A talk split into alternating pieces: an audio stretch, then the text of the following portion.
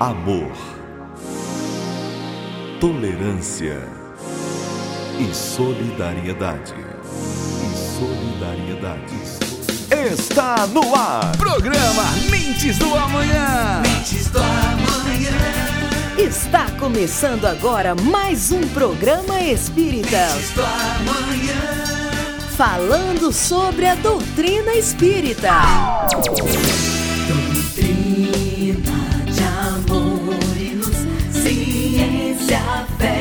Consolação. Prometida dois Através do rádio, nós espíritas queremos levar até os seus lares mais um pouco sobre a mensagem de Cristo à luz da doutrina espírita e o esclarecimento sobre a nossa vida aqui na Terra e a outra vida no mundo espiritual. Pai é Deus e sois vós a família universal. Irmãos, é a doutrina espírita, a imensa esperança do porvir. Marchai ao clarão da luz bendita e nascer e renascer, amar e progredir. Doutrina de amor e luz, ciência, fé e consolação. Prometida há dois mil anos por diretriz da humana perfeição.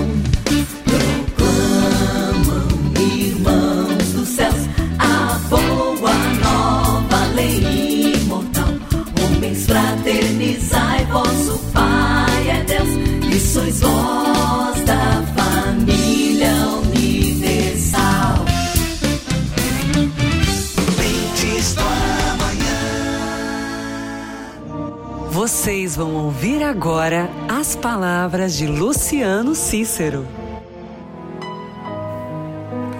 Olá, amigos. Aqui é Luciano Cícero e hoje nós falaremos de um tema muito importante que é a pureza doutrinária. Pureza doutrinária é um termo que foi muito trabalhado por um espírita chamado Arilex, baseado em um, em uma, um pensamento que nós vemos principalmente a partir de Bezerra de Menezes, que passou uma mensagem a Chico Xavier em 1963, em Uberaba, e essa mensagem foi para a revista O Reformador, na qual o Dr. Bezerra de Menezes dizia o seguinte: é indispensável manter o Espiritismo qual foi entregue pelos mensageiros divinos a Allan Kardec, sem compromissos políticos, sem profissionalismo religioso, sem personalismos deprimentes, sem pruridos de conquista a poderes terrestres transitórios. Então esse tema ele foi muito explorado e muito debatido no movimento espírita. E como para muitos de nós pode ser um, um, um assunto novo ou diferente, nós vamos traduzir esse pensamento. Quando Arilex trouxe esse, essa proposta da pureza doutrinária, e quando nós vemos essa mensagem em Dr. Bezerra de Menezes, o que, que nós podemos entender?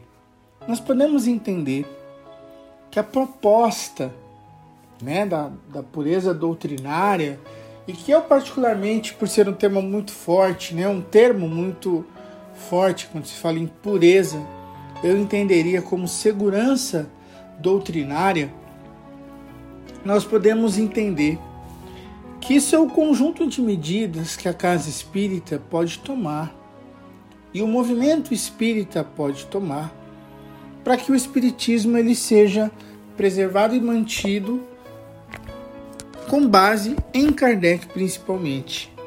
Isso não quer dizer que devemos abrir mão de tudo que não é Allan Kardec na casa espírita.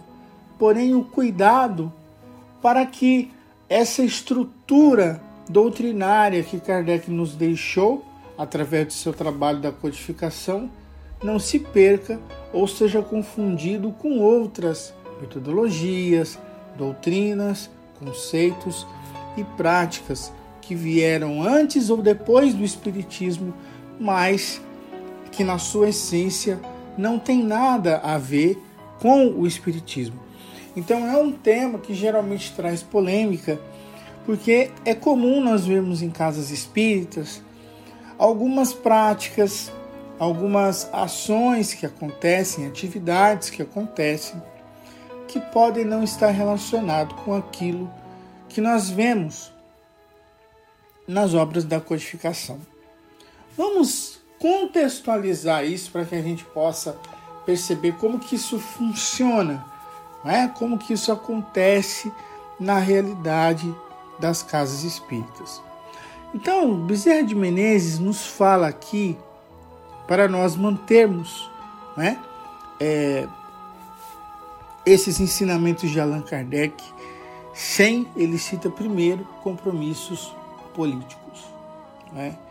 Então, quando ele fala de compromisso político, ele queria dizer, na época, que já era é, um problema, já acontecia, de muitos espíritas estarem mais preocupados com questões políticas, né? E trazerem esses pensamentos políticos para dentro da casa espírita. Será que hoje isso acontece? Então, é, precisa da nossa análise nesse sentido, não é? Então, a casa, o espírito ele pode ser político, né? É, é, lá, lá, fora da casa espírita, ele pode ter a sua é, ideologia política, porém, quando nós começamos a, de, a debater partidariamente a política dentro da casa espírita, quando nós levantamos bandeiras políticas na casa espírita, nos grupos espíritas, nós estamos saindo desse propósito de Kardec, da codificação. É isso que a pureza doutrinária vem nos trazer como, como ponto importante. Né? Então, nós cuidarmos dentro da casa espírita daquilo que é importante para a doutrina espírita, daquilo que é a doutrina espírita, para que quem chega na casa espírita pela primeira vez entenda o que é doutrina espírita, não é?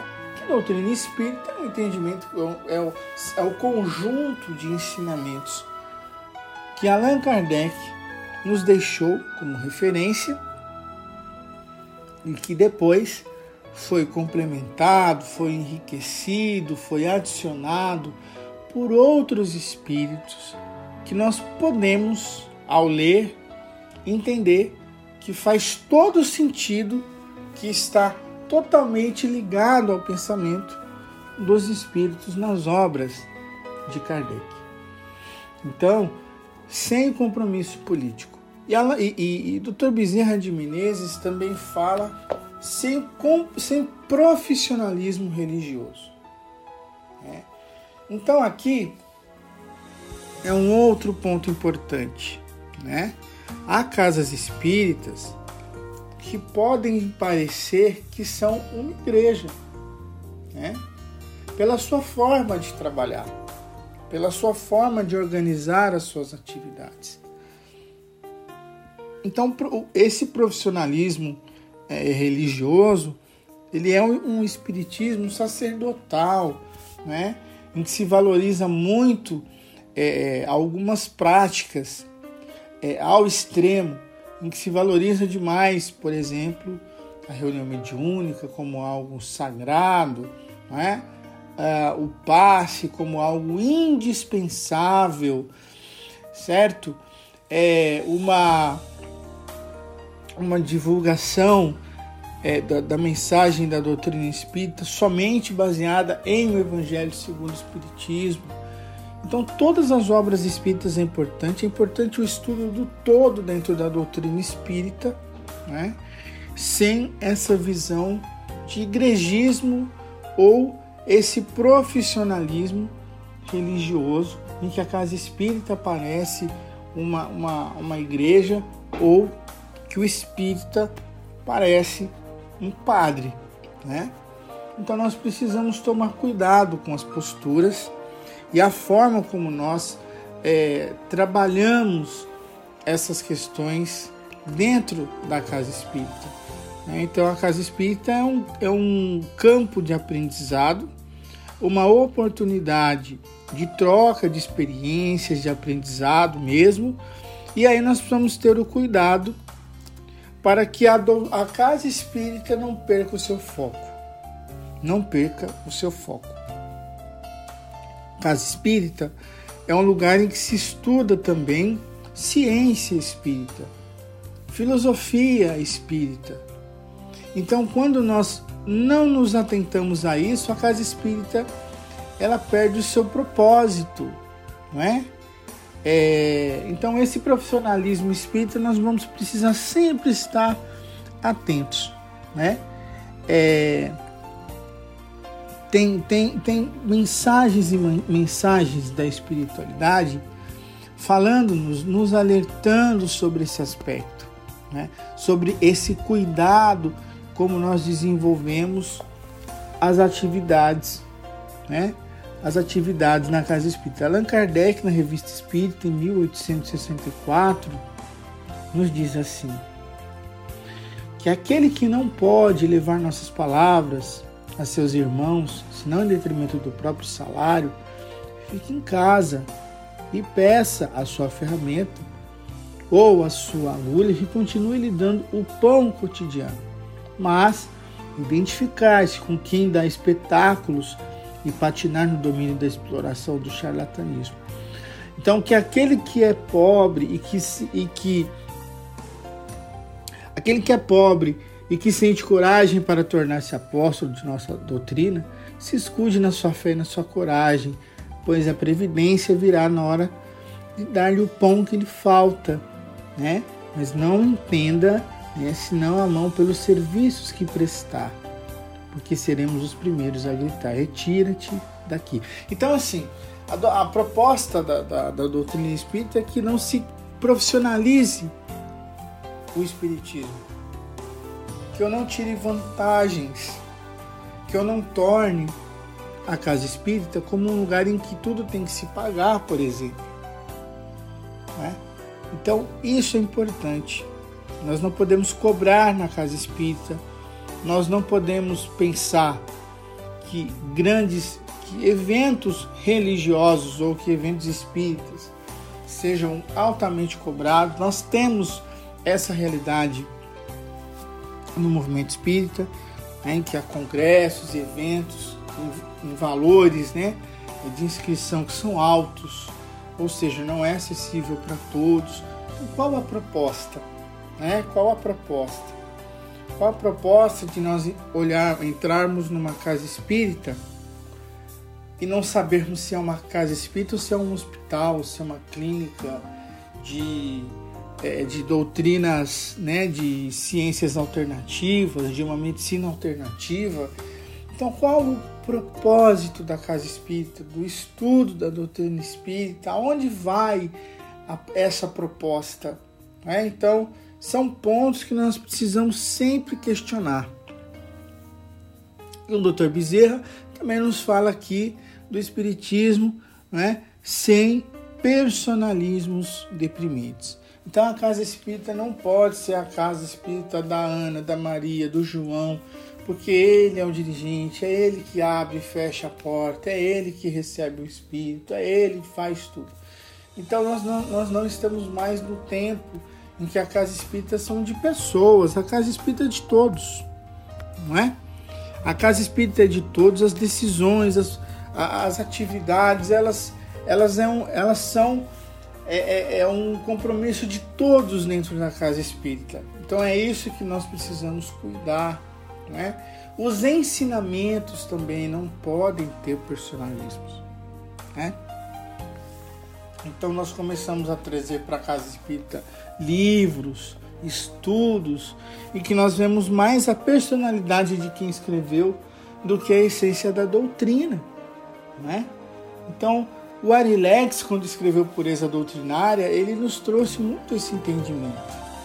Né? Ah, quando determinada obra traz ali conceitos que não estão coerentes com a obra de Kardec, ou com as obras complementares de Kardec, quando nós falamos aí de Camille Flammarion, de Gabriel Delane, né? de Leon Denis. Então, quando nós lemos outras obras espíritas, nós vamos analisar se elas estão coerentes com a proposta espírita.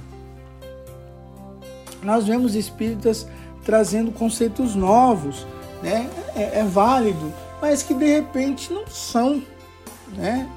não fazem parte desse arcabouço doutrinário. E além disso, nós vemos um outro ponto importante, que é aqui a conquista, né? Sem pruridos de conquistas a poderes terrestres transitórios.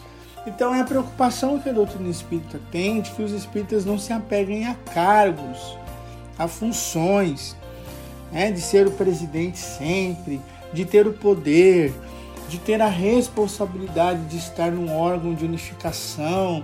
Então, são questões que nos trazem vícios morais. Vícios morais. De repente nós temos essa, o indivíduo tem essa necessidade de estar é, é, sempre num cargo, sendo que isso é transitório. Isso é transitório. E às vezes por isso criam-se problemas, cisões, complicações desnecessárias. Então a doutrina espírita é, é de todos, ela é para todos. A sua base é Kardec, a nossa referência é Kardec. Casa Espírita não é hospital em que se só faz cirurgias espirituais. Casa Espírita não é templo onde ali só se vive o igrejismo. Casa Espírita não é palanque, lugar de palanque político. Casa Espírita não é a casa do fulano ou do ciclano. Casa Espírita é o lugar onde vai se estudar e buscar a vivência do ensinamento de Allan Kardec, baseado nos princípios do Evangelho.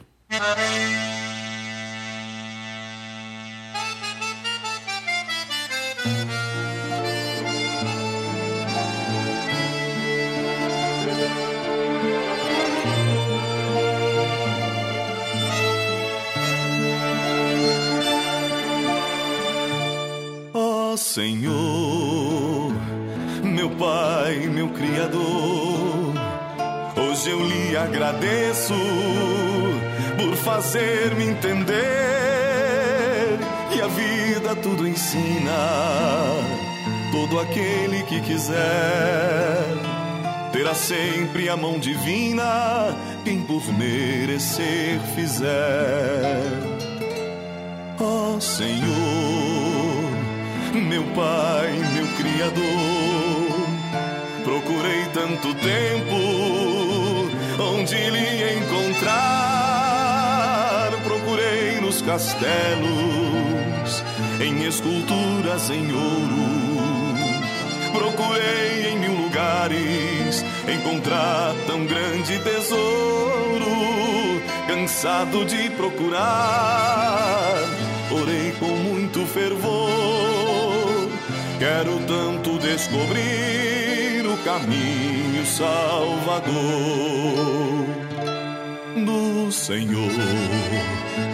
Veio logo a resposta, bateu em minha porta um mendigo sofredor.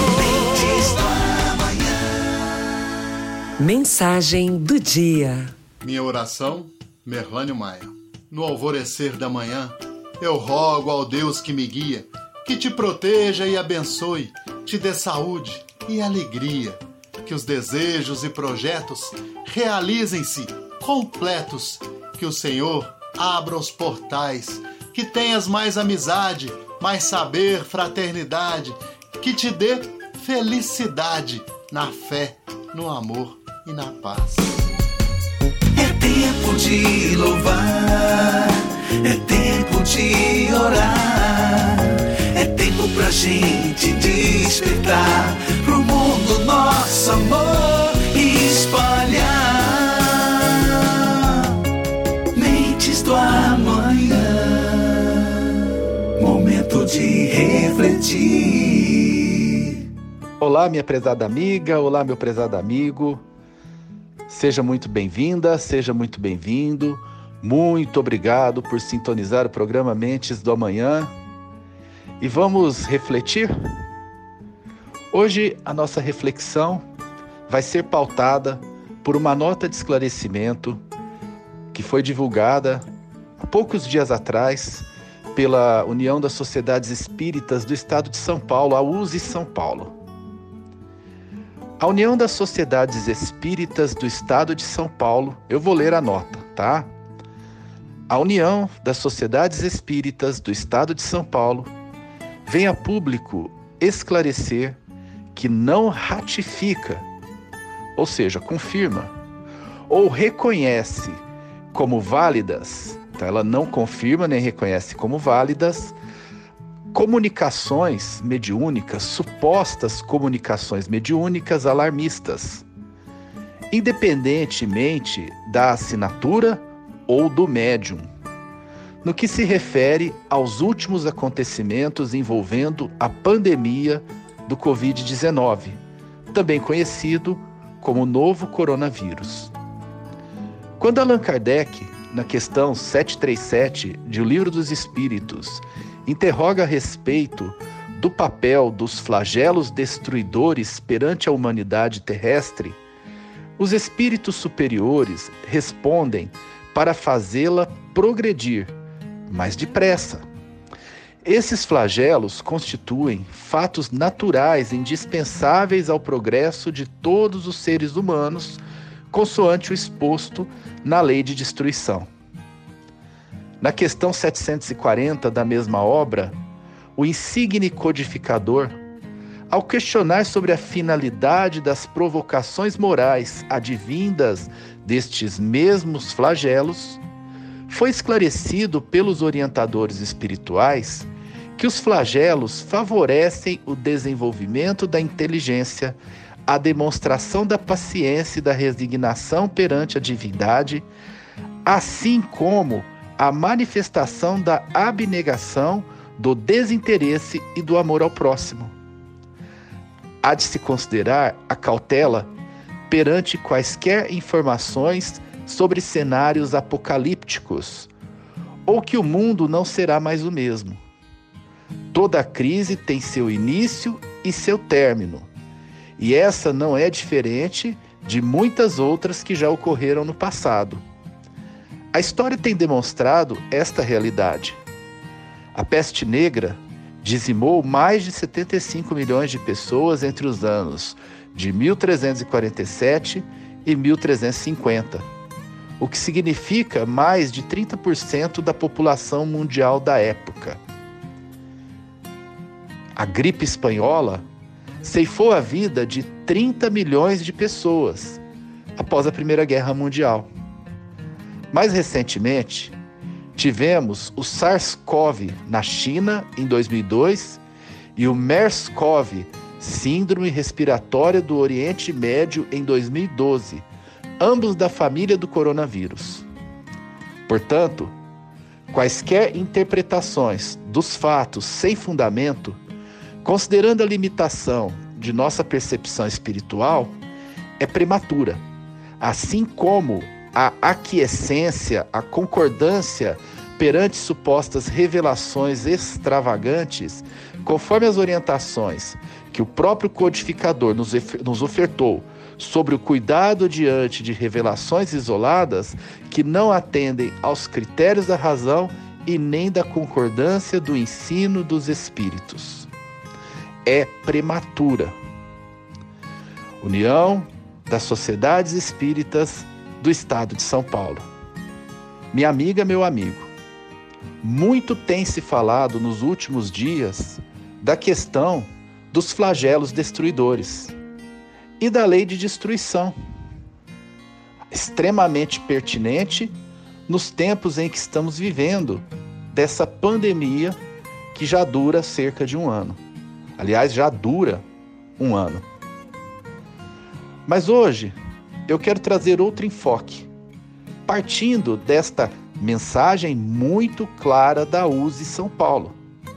A mensagem é claríssima quanto ao verdadeiro sentido da lei de destruição e a verdadeira razão dos flagelos destruidores. Segundo os espíritos informaram a Kardec durante a obra da codificação.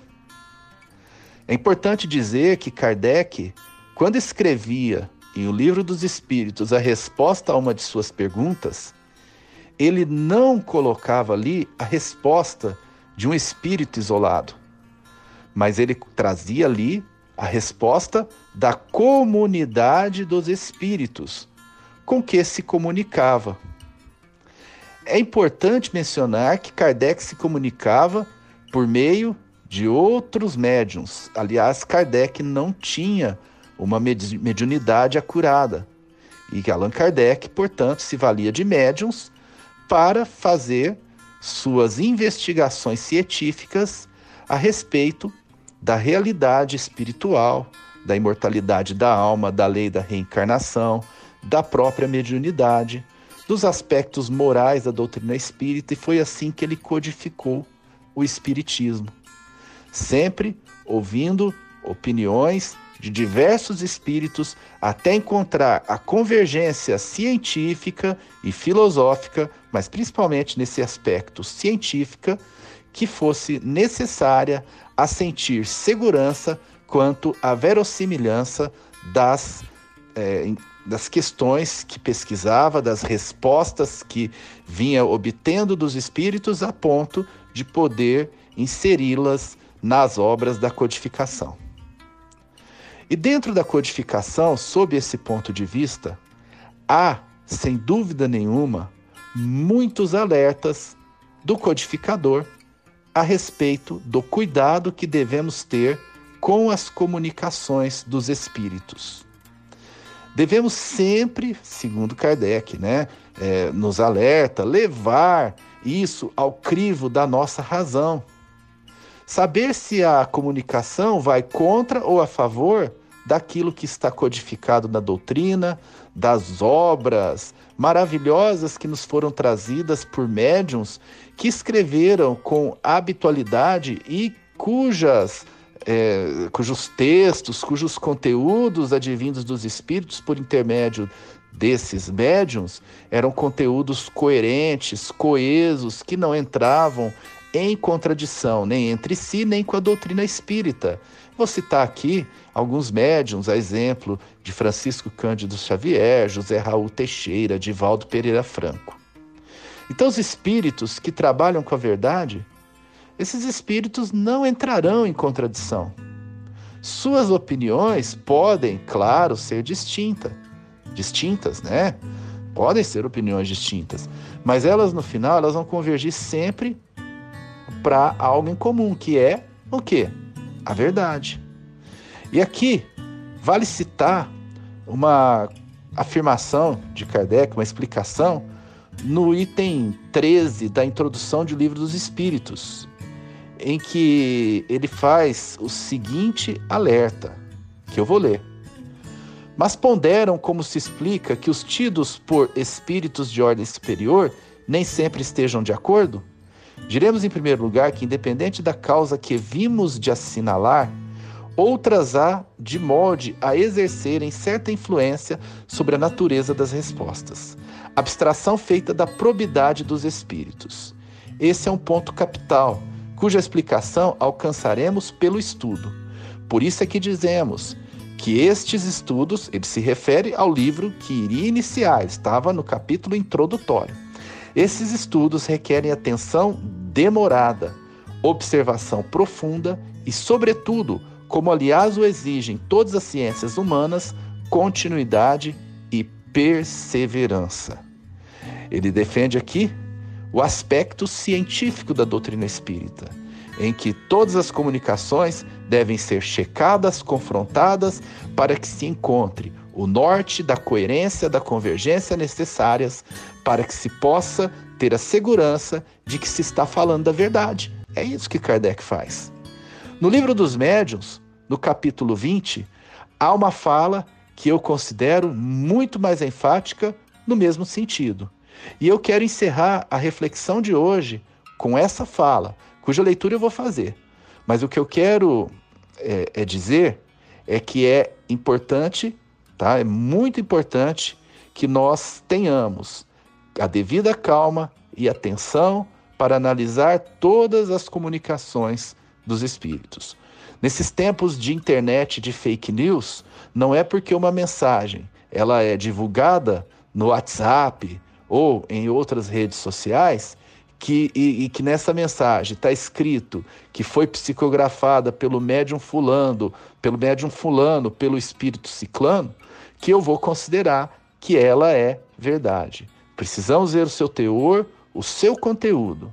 E essas mensagens alarmistas deste momento, que fogem do verdadeiro sentido da lei de destruição e da verdadeira utilidade dos flagelos destruidores e da verdadeira natureza dos flagelos destruidores, elas são facilmente detectáveis se analisarmos isto, repito, com calma, atenção e verificarmos o teor da abordagem.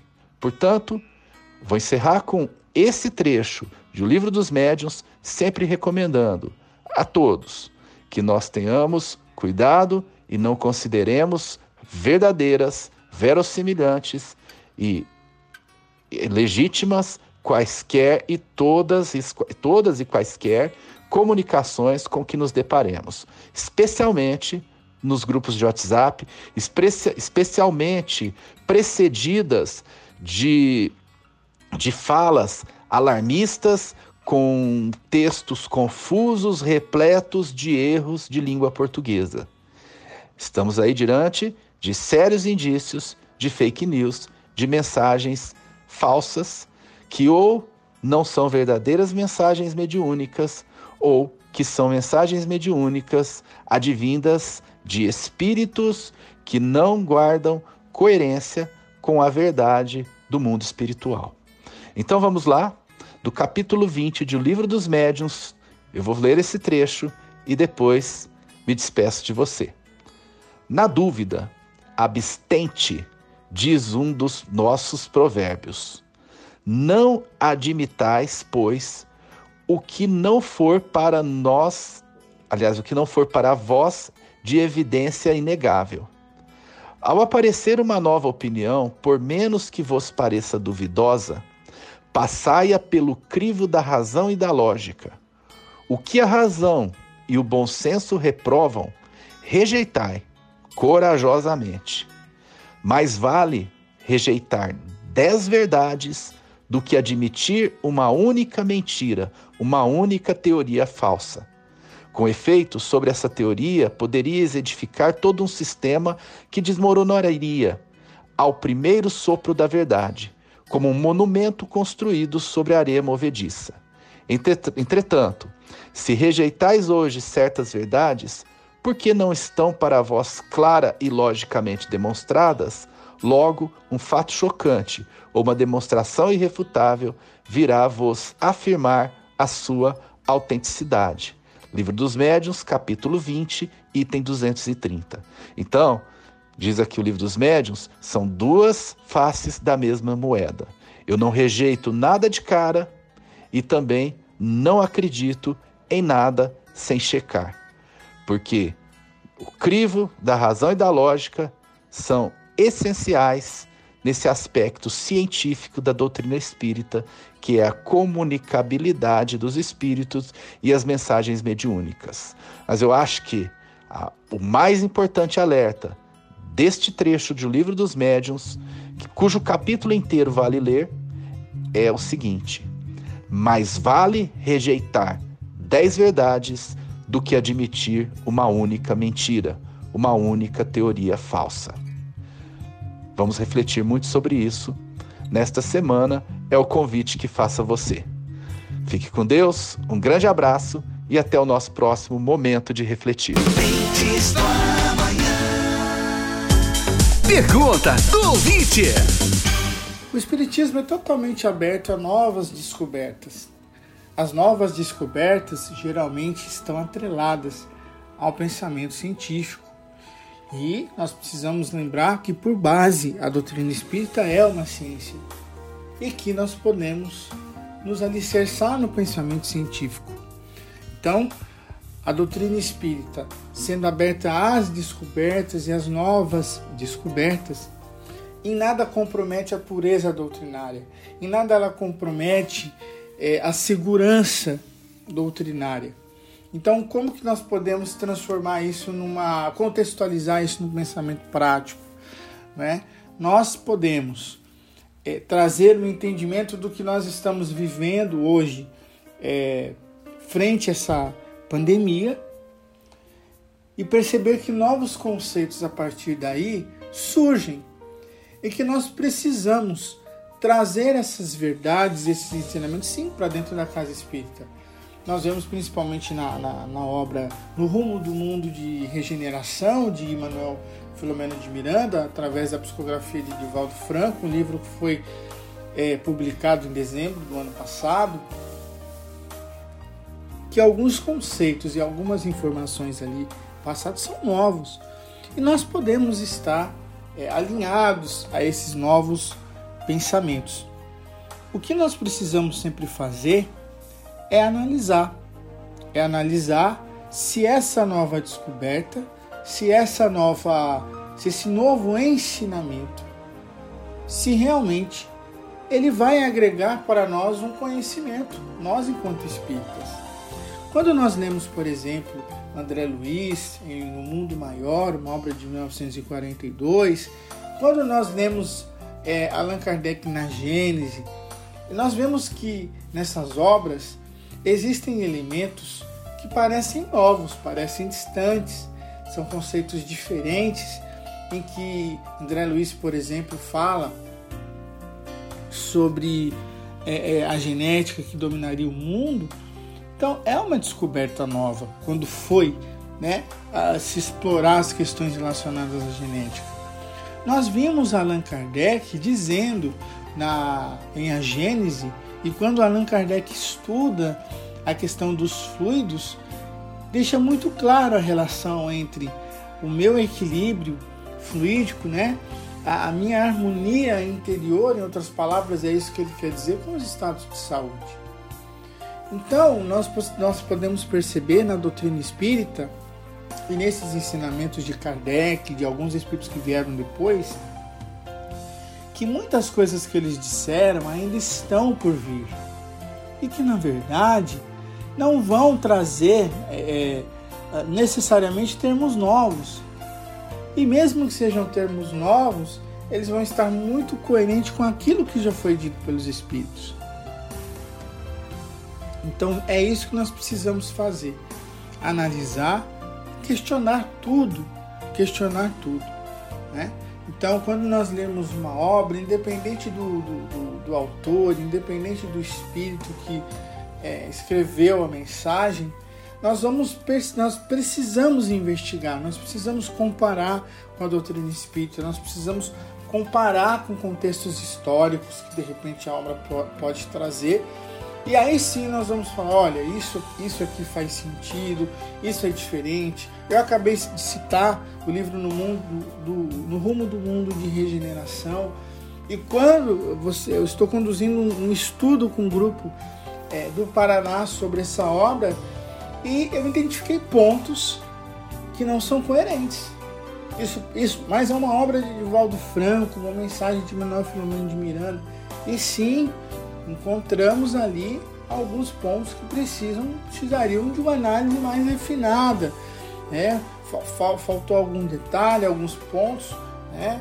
É, é, é, muito pouco perto de tudo que a obra traz, que é uma obra bastante importante, porém sempre é fundamental nós termos esse entendimento de que não é aquilo que está vindo, não é a última verdade, não é a absoluta verdade, nós podemos estudar, nós podemos questionar, nós podemos entender isso sobre uma ótica nova, mas isso não se faz lendo somente aquele livro e raciocinando, tentando raciocinar, porque muitas vezes já são obras complexas, livros complexos, teorias avançadas, então nós precisamos comparar, estudar, né? descer as obras espíritas, fazer um estudo mais aprofundado, mais refinado, e aí nós vamos encontrar se houver as diferenças. Isso é ruim? É, não, não é ruim.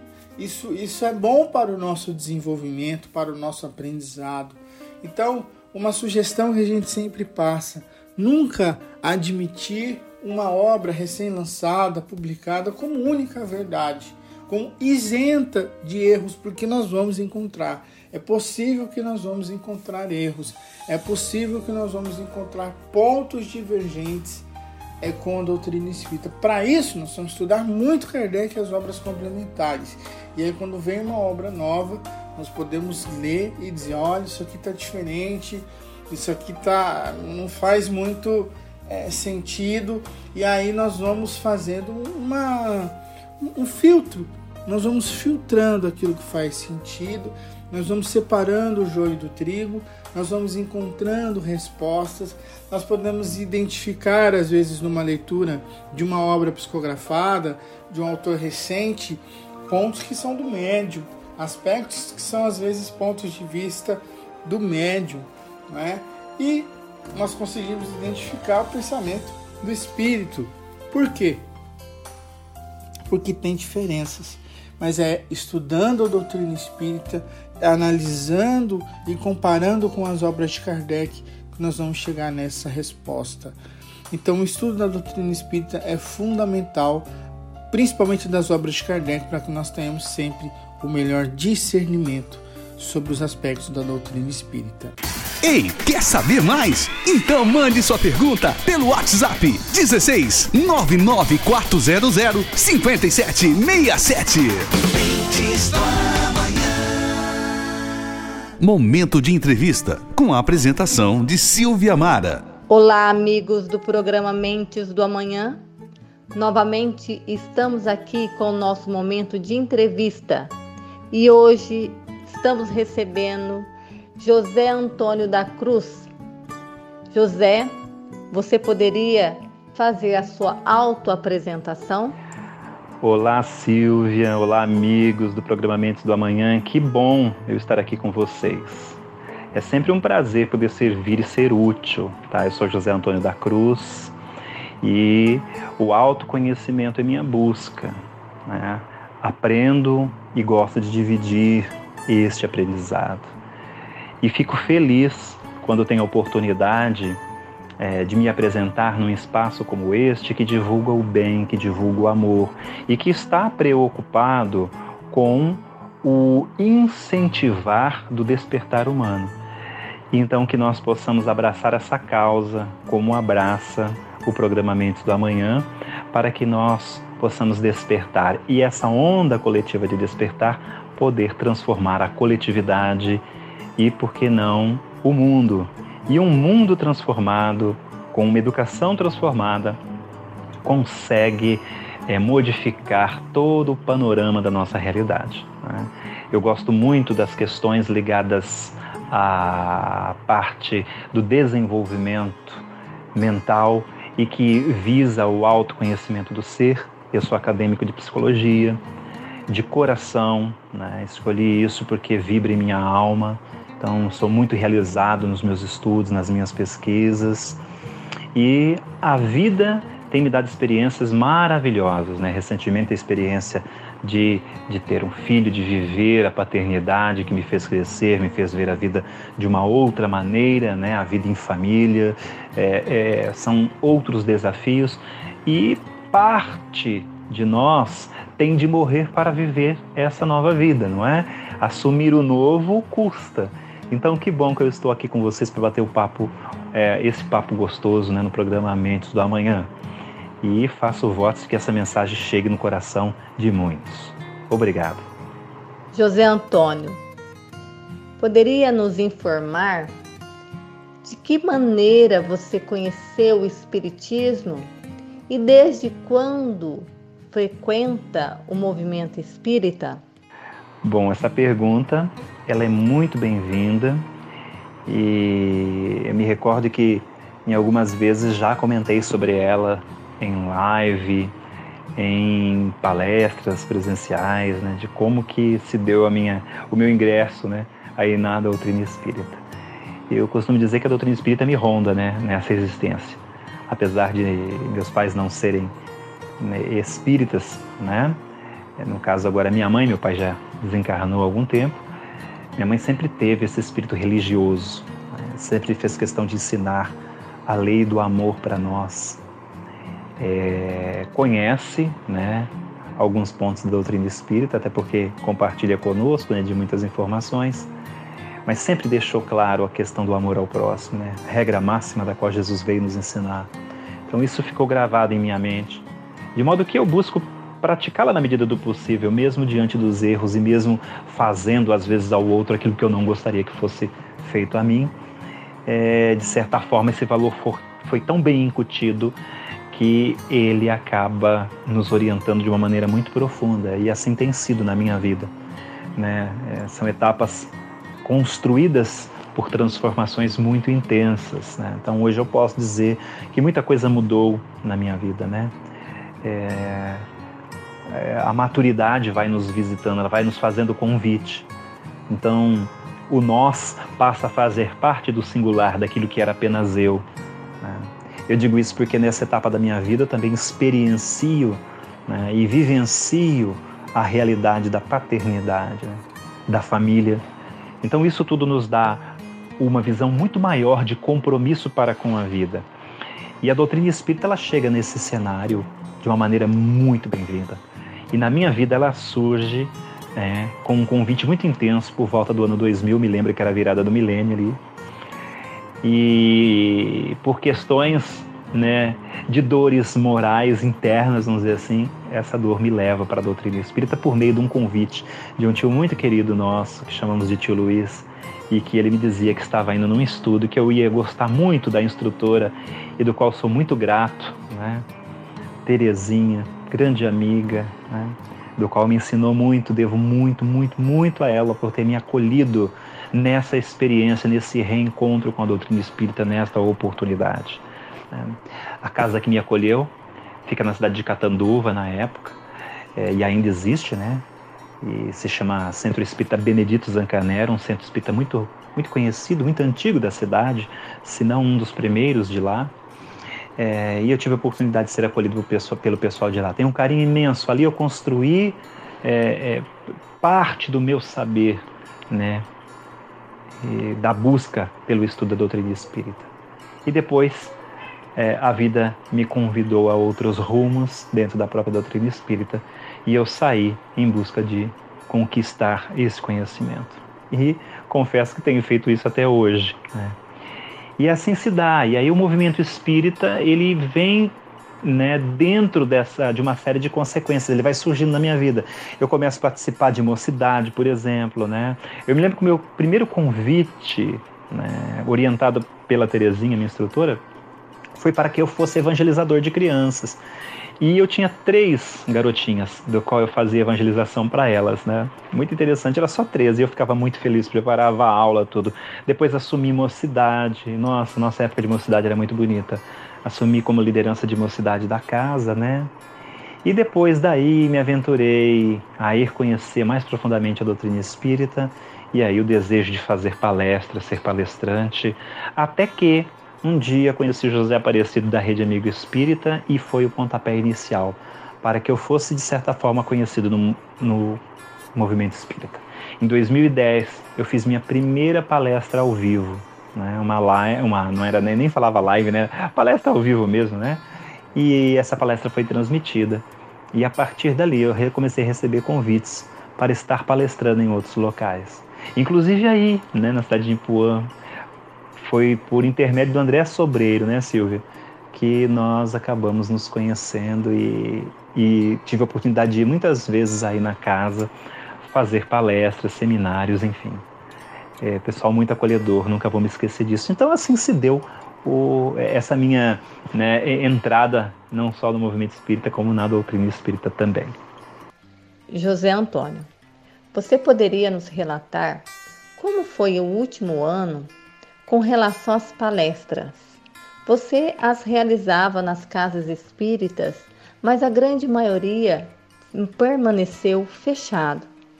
Como foi o seu trabalho de divulgação da doutrina?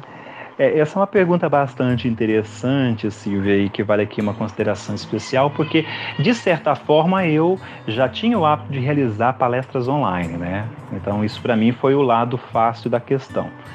E, por um outro lado, eu senti muito, porque o calor humano da recepção das, palestra, das palestras presenciais é muito intenso, né?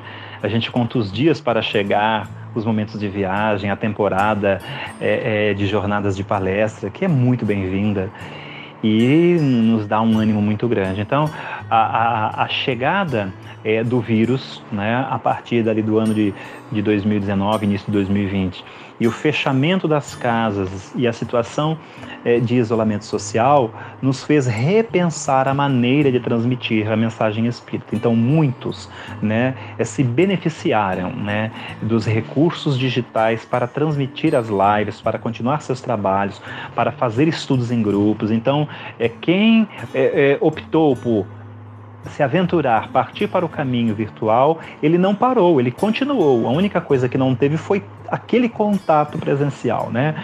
Mas você pode observar que os atendimentos fraternos, os estudos, as palestras, elas continuaram de modo virtual, né?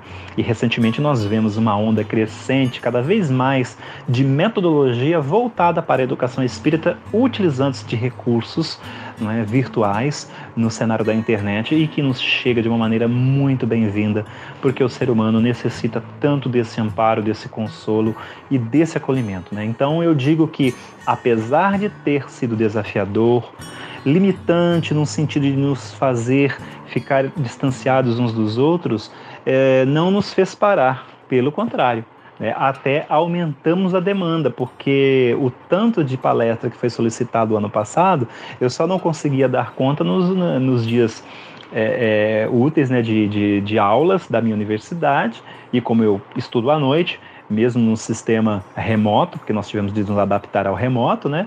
Então eu não tinha como atender muitos convites, mas os finais de semana ficaram assim abarrotados, né? E a gente tem feito um trabalho muito bonito e estamos aí fazendo uma live atrás da outra, né? Tem final de semana que tem duas, três, participação de eventos, seminários, palestras. Então eu vi como, um, como algo muito positivo essa incursão, esse interesse das casas espíritas é, partindo para o universo virtual. Isso fez com que a casa possa estar na casa de todos nós ao mesmo tempo e no coração também. José Antônio, alguns anos atrás, tive o prazer de assisti-lo em uma palestra e pude perceber que você é, aborda mais questões psicológicas. E nesse tempo de pandemia em que estamos vivendo, o luto, o que você poderia nos falar sobre esse momento? Qual seria a nossa postura em questões de fé em questões de esperança. Você teria alguma palavra consoladora para nós ouvintes?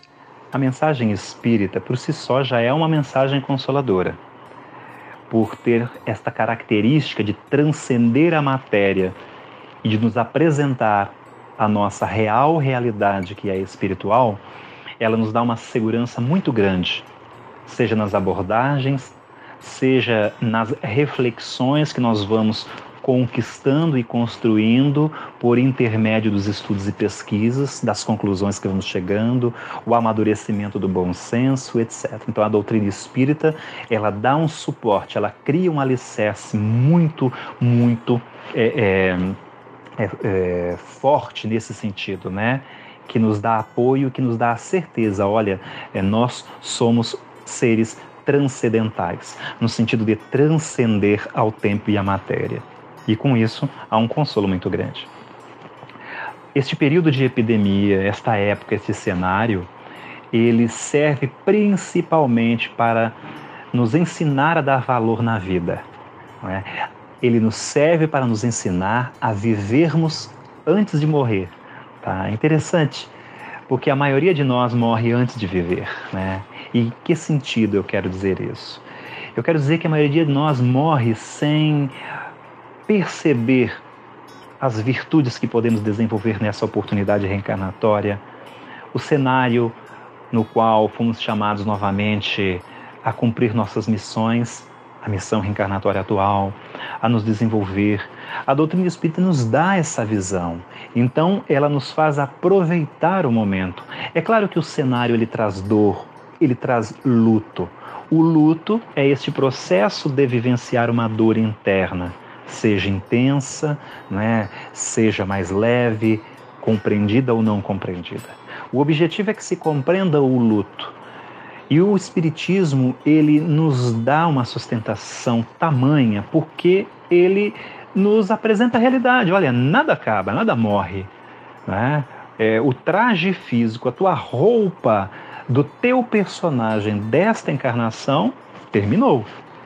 Mas você, como entidade espiritual, está aqui, está vivo, né? vive e com plena consciência de si.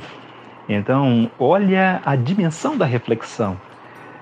O que eu tiro de experiência desta, desse cenário de epidemia é que a vida mais uma vez está nos chamando a atenção. Olhe para dentro. Preencha-se de informação duradoura, informação de longo prazo, informação que forma. Porque nós temos muita informação vazia, informação rasa, informação que gera o medo, que dispersa ao invés de unir, que me faz competir com você ao invés de cooperar. É por isso que o vírus está aqui. O vírus surgiu para nos ensinar. E aí o arrebatamento coletivo, não é? que nós vamos chamar das mortes né, coletivas em todo o planeta, é justamente para que os espíritos que necessitam retornar, retornem. É? Retornem para reavaliarem sua existência, seus trabalhos e para nos deixar experiências de vida também, porque a dor é uma experiência para quem fica, principalmente, não é? E é muito profunda para quem vai.